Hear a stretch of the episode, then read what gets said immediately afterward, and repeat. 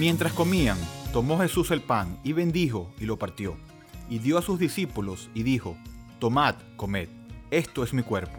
Y tomando la copa y habiendo dado gracias, les dio, diciendo, Bebed de ella todos, porque esto es mi sangre del nuevo pacto, que por muchos es derramada para remisión de los pecados. Y os digo que desde ahora no beberé más de este fruto de la vid, hasta aquel día en que lo beba nuevo con vosotros en el reino de mi Padre. Mateo 26, 26 al 29. Saludos, les habla Eduardo Martorano desde la ciudad de Grand Rapids en el estado de Michigan. Les doy la más cordial bienvenida a una nueva edición de Bridge Radio Español. Les recuerdo que pueden escribirme a eduardo.bridgeminlaredo.org. Hoy continuamos examinando bíblicamente a la Iglesia Católica Romana.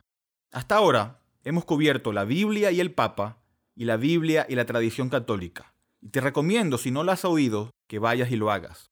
Tenemos esta serie porque a finales de este mes se celebra el aniversario 502 de la Reforma Protestante. Pero no estamos simplemente haciéndolo para celebrar una ocasión histórica. Estamos hablando de estas cosas que distinguen a una iglesia verdadera de una iglesia falsa.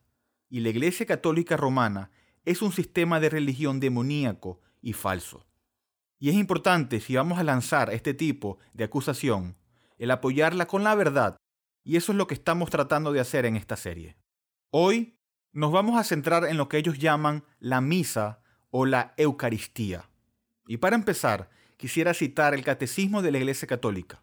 En el párrafo 1365 sobre la misa dicen, y cito, por ser memorial de la Pascua de Cristo, la Eucaristía es también un sacrificio. El carácter sacrificial de la Eucaristía se manifiesta en las palabras mismas de la institución. Esto es mi cuerpo, que será entregado por vosotros. Y esta copa es la nueva alianza en mi sangre, que será derramada por vosotros. En la Eucaristía, Cristo da el mismo cuerpo que por nosotros se entregó en la cruz, y la sangre misma que derramó por muchos, para remisión de los pecados. Lo que los católicos dicen es que en la misa están sacrificando el cuerpo y la sangre de Cristo literalmente. Continúan diciendo que esta misa es un sacrificio del cuerpo mismo, de la sangre misma de Cristo. Y en el párrafo 1414, un párrafo resumen, dicen, en cuanto a sacrificio, la Eucaristía es ofrecida también en reparación de los pecados de los vivos y los difuntos, y para obtener de Dios beneficios espirituales o temporales. Dicen que este ritual involucra la sangre literal, el cuerpo literal de Cristo, y lo ofrecen para expiar el pecado mientras lo hacen. La sustancia del pan y el vino se transforman en el cuerpo y la sangre literales de Cristo, y el sacerdote ofrece estos elementos a Dios como un sacrificio para expiar los pecados.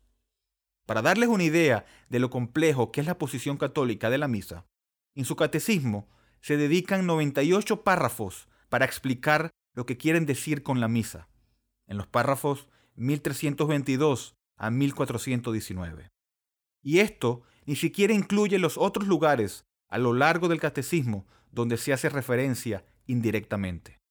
Tienen alrededor de solo seis párrafos dedicados a la doctrina de la justificación. Y eso te da una idea de la distorsión que hay en este sistema. También debemos comprender que los católicos consideran que la misa es fundamental para todo su sistema de religión. Esto no es un asunto incidental para ellos. Está en el centro de lo que creen, de lo que practican y en lo que depositan su esperanza. Escuchen lo que dice el párrafo 1324 de su catecismo, y cito. La Eucaristía es fuente y culmen de toda la vida cristiana. Los demás sacramentos, como también todos los ministerios eclesiales, y las obras de apostolado están unidos a la Eucaristía y a ella se ordenan. La Sagrada Eucaristía, en efecto, contiene todo el bien espiritual de la Iglesia, es decir, Cristo mismo, nuestra Pascua. Llamar la misa la fuente y el culmen, que quiere decir la cima, es decir, que para ellos este es el origen de la vida cristiana. Llamarlo la cumbre, es decir, que este es el clímax de nuestra existencia. Este es el propósito de todo lo que hacemos. la celebración de la misa, y afirman que literalmente se encuentra el Señor Jesucristo en la Eucaristía. No es un símbolo, no es un recuerdo, no es un memorial. No están hablando de manera simbólica o de manera metafórica. Y para apoyar esta posición, ellos van a Juan 6:51, que dice, Yo soy el pan vivo que descendió del cielo. Si alguno comiere de este pan, vivirá para siempre. Y el pan que yo daré es mi carne, la cual yo daré por la vida del mundo en este pasaje está señalando la cruz. Él daría su carne literal en la cruz. De eso es lo que está hablando.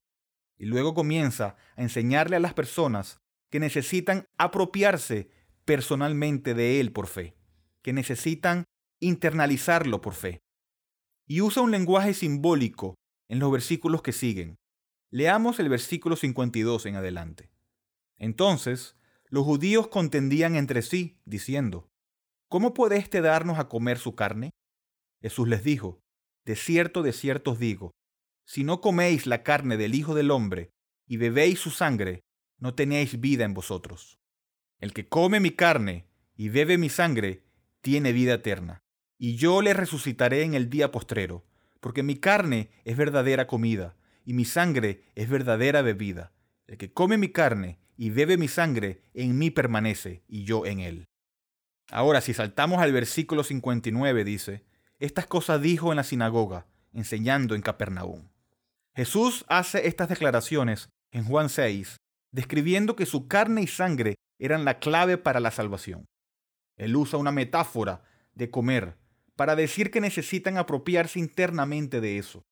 Y eso se convierte en una imagen de lo que está a punto de hacer comprende que a medida que avanza el Evangelio de Juan, Jesús usa repetidamente metáforas para ayudar a explicar su misión. Él dijo, yo soy la puerta, yo soy el pastor. Ahora, no quiere decir que sea un panel de madera literal con bisagras.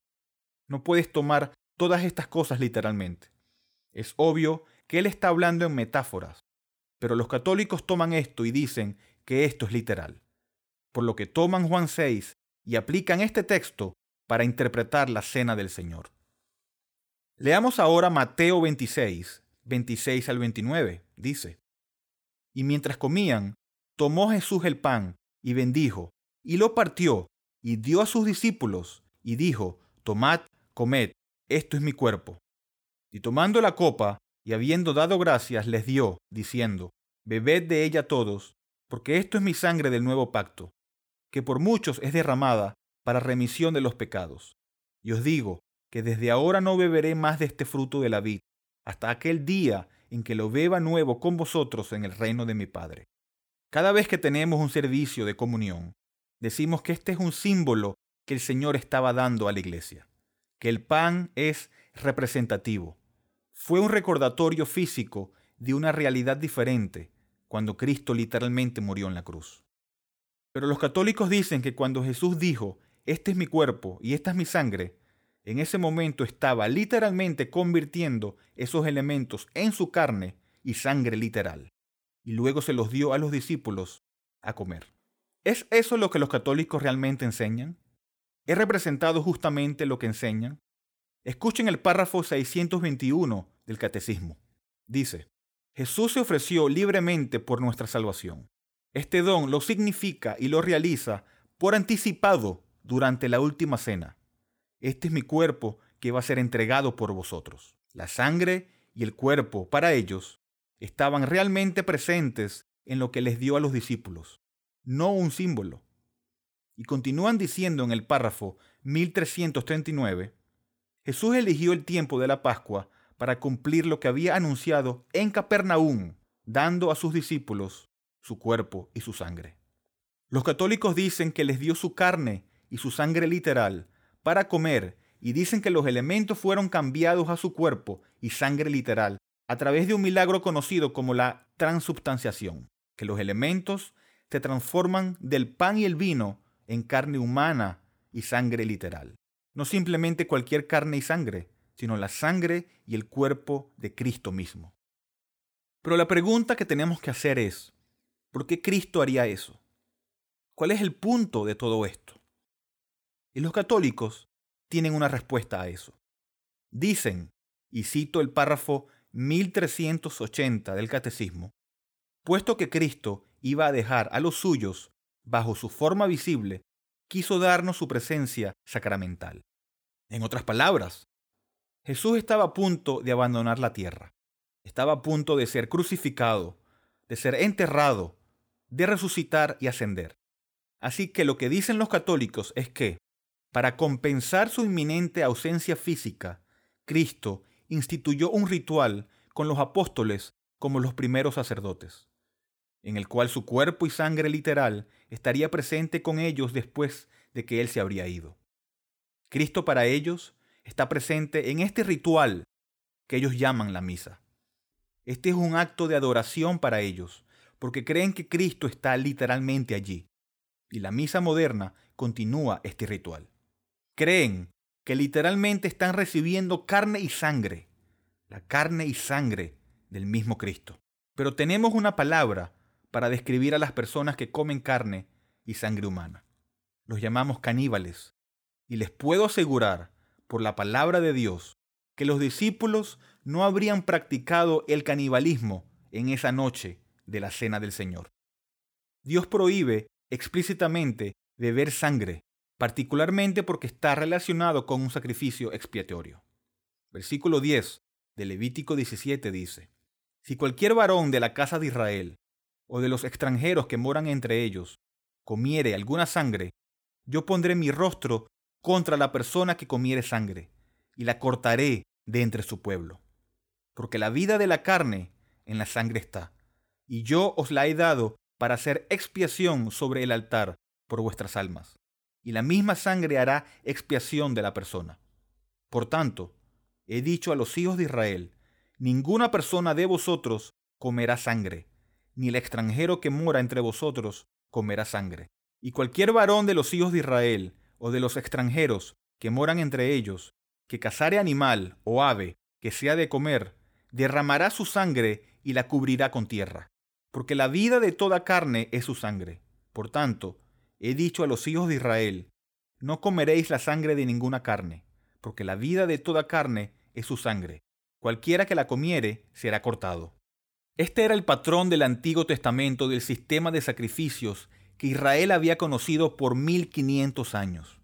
Esto era lo que los discípulos conocían y sabían el significado que Dios atribuía a la sangre. Dios dijo, no la beban. Así que no hay ninguna manera de que estos doce hombres en presencia del Hijo de Dios puedan pensar que Cristo les estaba entregando su sangre literal para beber y tomarla sin hacer preguntas ni plantear objeciones. No es posible que eso haya sucedido y la razón por la que no sucedió de esa manera es porque Cristo no les estaba dando su sangre literal. Sabían que estaba hablando en símbolos. Los discípulos entendieron que eran solo símbolos y no lo tomaron tontamente como algo literal que nunca se pretendió y que estaba en contradicción con la escritura del Antiguo Testamento. Si vamos al otro lado de la cruz y vamos al Nuevo Testamento, en Hechos 15 recordarás que había preguntas sobre cuál era la relación de la ley mosaica con los nuevos cristianos gentiles que entraban en la iglesia. Los cristianos gentiles necesitaban instrucciones sobre cómo avanzar ahora que habían venido a Cristo y había un gran concilio en Jerusalén en donde se resolvieron estos problemas. Los líderes de la iglesia escribieron a los gentiles en Hechos 15, pero antes debemos recordar que en Hechos 2.41 dice, Así que los que recibieron su palabra fueron bautizados, y se añadieron aquel día como tres mil personas, y perseveraban en la doctrina de los apóstoles, en la comunión unos con otros, en el partimiento del pan y en las oraciones. Estaban celebrando la comunión, esto era parte de lo que estaban haciendo en la iglesia primitiva. Ahora, si lo que enseñan los católicos es cierto, que desde la primera cena del Señor la iglesia entendió que estaban bebiendo la sangre literal de Cristo y comiendo la carne literal de Cristo, entonces supieron todo el tiempo que estaban comiendo carne y bebiendo sangre.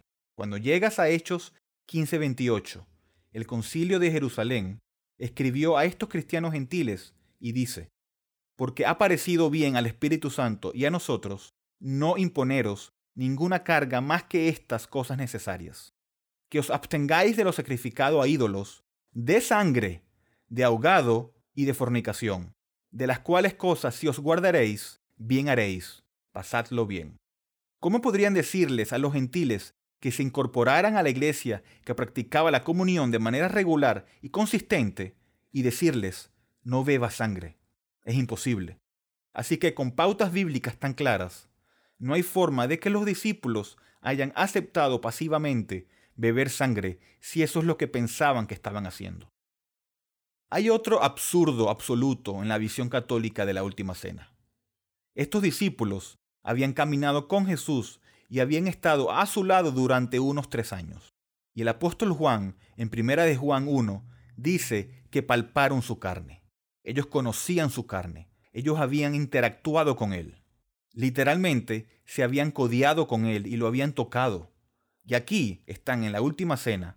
Jesús está físicamente presente con ellos en su cuerpo encarnado, como siempre lo había estado durante tres años. Podrían haber pensado que Jesús está con ellos allí, pero también en el pan, de manera literal. Eso es contrario a todo pensamiento humano. Eso es contrario a toda razón humana. Nadie piensa de esa manera. No podrían haber pensado que su cuerpo estaba al otro lado de la mesa y también en el pan que sostenían. Al examinar la visión católica de la Última Cena, los discípulos no habrían practicado el canibalismo. Todo el punto de la misa para los católicos es que esta es una manera de tener a Cristo presente con ellos, ahora que ha partido y ha ascendido al cielo. Pero Jesús fue muy claro en algo. Jesús no dio la misa como un consuelo futuro. Jesús hizo algo mucho mejor. Jesús dio el Espíritu Santo. Él es el Señor y fue su presencia lo que permitió que todo el ministerio se llevara a cabo. Y los discípulos lo amaron. Y que ya no esté su presencia física fue una gran pérdida. Pero, ¿cómo hizo el Señor para que su pueblo compensara su ausencia física literal hasta que regrese nuevamente de los cielos? Los católicos dicen, Él nos dio la misa. El único problema con eso es que Jesús fue muy explícito sobre cómo iba a compensar su ausencia no fue a través de un ritual a la que puedes ir una vez por semana o una vez al año para algunos. Jesús fue explícito sobre cómo estaría con nosotros. Y si vamos al Evangelio de Juan, les mostraré varios pasajes en donde lo dejó muy claro. Primero, Juan 14, 16 al 18, Jesús dijo, Y yo rogaré al Padre, y os dará otro consolador, para que esté con vosotros para siempre. El Espíritu de verdad, al cual el mundo no puede recibir, porque no le ve ni le conoce. Pero vosotros le conocéis, porque mora con vosotros y estará en vosotros. No os dejaré huérfanos, vendré a vosotros. Jesús les dice, me doy cuenta que cuando me vaya, estarán en una posición que es como ser huérfano, pero no los dejaré en esa posición vulnerable. Enviaré al Espíritu Santo que estará con ustedes y que morará en ustedes en mi ausencia. Versículo 26 dice, Mas el consolador, el Espíritu Santo, a quien el Padre enviará en mi nombre, Él os enseñará todas las cosas y os recordará todo lo que yo os he dicho. Juan 15, 26 dice, Pero cuando venga el consolador, a quien yo os enviaré del Padre, el Espíritu de verdad, el cual procede del Padre, Él dará testimonio acerca de mí. Juan 16, 12 al 15 dice, Aún tengo muchas cosas que deciros, pero ahora no las podéis sobrellevar. Pero cuando venga el Espíritu de verdad, Él os guiará toda verdad, porque no hablará por su propia cuenta, sino que hablará todo lo que oyere, y os hará saber las cosas que habrán de venir. Él me glorificará, porque tomará de lo mío y os lo hará saber. Todo lo que tiene el Padre es mío, por eso dije que tomará de lo mío y os lo hará saber. ¿Ven la gran diferencia de lo que estamos diciendo? Por un lado, tienes la promesa de este ritual, este ritual caníbal, de la presencia de Cristo mientras Él está en el cielo. La verdad es que lo que hizo Jesús fue que envió el Espíritu Santo para ser el consuelo, para ser el ayudante, el defensor de los creyentes, para morar en ellos y para guiarlos y santificarlos y para proporcionarles todo el poder espiritual. El mismo poder de la resurrección para habitar en ellos mientras vivan la vida cristiana. Esa es la realidad de la presencia de Dios en la vida del creyente. Es el Espíritu Santo que mora en lugar de una presencia en elementos físicos entregados en un ritual. Primera de Corintios 12:13 dice, porque por un solo espíritu fuimos todos bautizados en su cuerpo, sean judíos o griegos, sean esclavos o libres, y a todos se nos dio a beber de un mismo espíritu. Otra cosa que debemos considerar es que Cristo solo se ofreció una vez por el pecado. Recuerden que dijimos anteriormente que los católicos ven su misa como un sacrificio de Cristo. Para decirlo con mayor precisión, dicen que es una continuación del sacrificio de la cruz. Pero eso no puede ser verdad. Eso es absolutamente falso. ¿Qué dijo Jesús antes de dar su último aliento en la cruz? En Juan 19:30, él dijo, consumado es. Pero los católicos dicen, no, no lo es. Dicen, continúa cada vez que realizamos una misa. Día tras día, durante dos mil años, este sacrificio ha continuado para ellos. La Biblia nos enseña que el sacrificio se terminó después de las tres horas de oscuridad. Es algo hecho, se terminó. No había más que hacer porque Cristo en su perfección infinita ofreció un sacrificio de perfección infinita para satisfacer la ira de Dios contra tu pecado, para pagar el precio perfecto y el precio final por tu pecado. En el libro de Hebreos dice que este sacrificio de Cristo fue hecho de una vez por todas. Hebreos 10, versículo 11 dice, y ciertamente, todo sacerdote está día tras día ministrando y ofreciendo muchas veces los mismos sacrificios, que nunca pueden quitar los pecados. El escritor de Hebreos está hablando de los sacerdotes del Antiguo Testamento, que cuando se escribió esto, todavía ofrecían sus sacrificios de acuerdo con la ley mosaica. Pero en el versículo 12 dice, Pero Cristo, habiendo ofrecido una vez para siempre un solo sacrificio por los pecados, se ha sentado a la diestra de Dios. De ahí en adelante, esperando hasta que sus enemigos sean puestos por estrado de sus pies, porque con una sola ofrenda hizo perfectos para siempre a los santificados. Un sacrificio hecho para todos los tiempos.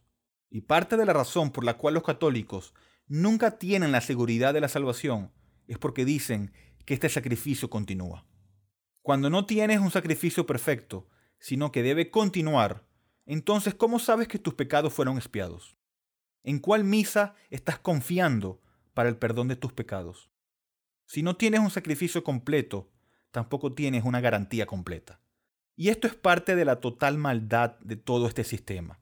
Cuando dices que este sacrificio debe hacerse continuamente y debes venir y participar de él, lo que estás haciendo es, en lugar de llamar a las personas a Cristo y dejar que descansen en Él, es decirles que tienes que pasar por la Iglesia Católica porque allí es donde encuentras el verdadero cuerpo y la verdadera sangre de Cristo. Y obligas a las personas a la esclavitud, porque si quieren que sus almas sean salvas, tienen que pasar por este sacrificio. Y eso es perverso, eso es esclavitud y eso es demoníaco. Las escrituras nos dicen y explican exactamente lo que Jesús estaba haciendo en la última cena. Leamos Primera de Corintios 11 y veamos la visión bíblica de la última cena. Primera de Corintios 11 desde el versículo 23 dice, Porque yo recibí del Señor lo que también os he enseñado, que el Señor Jesús, la noche que fue entregado, tomó pan, y habiendo dado gracias lo partió, y dijo, Tomad, comed, esto es mi cuerpo, que por vosotros es partido. Haced esto en memoria de mí. Asimismo, tomó también la copa, después de haber cenado, diciendo, Esta copa es el nuevo pacto en mi sangre. Haced esto todas las veces que la bebieres, en memoria de mí. Vean que dice, en memoria de mí. Es un memorial, no un sacrificio. Si adoptas un enfoque literal, como lo hacen los católicos, entonces cuando Jesús dijo, esta copa es el nuevo pacto, para seguir su línea de interpretación, la copa literal era el nuevo pacto. Así que será mejor que vayamos y la encontremos. Pero la razón por la cual no tenemos que ir y buscarla es porque él estaba hablando en metáforas, hablando en símbolos que son evidentes y obvios. Quiero concluir con una cita de Lorraine Botner. Él dice, en todas las religiones paganas del mundo, sería difícil encontrar un invento más falso y ridículo que el de la misa. Decir que un huevo es un elefante o que el negro es blanco no sería más absurdo o infantil afirmar que el pan y el vino que conservan las propiedades del pan y el vino son en realidad y totalmente cuerpo y sangre, la deidad en la humanidad de Cristo. Así que Dios nos ayude a ser instrumentos con amor y gracia para llevar la verdad a aquellos que están en la oscuridad y que creen en estas doctrinas demoníacas. Hasta aquí esta edición de Bridge Radio Español. En el siguiente audio tendremos la segunda parte de la Biblia y la Misa Católica. Bridge es una librería cristiana reformada sin fines de lucro, ministerio de enseñanza y cafetería. Estamos dedicados a discipular y equipar a los cristianos para la obra del ministerio y la edificación del cuerpo de Cristo.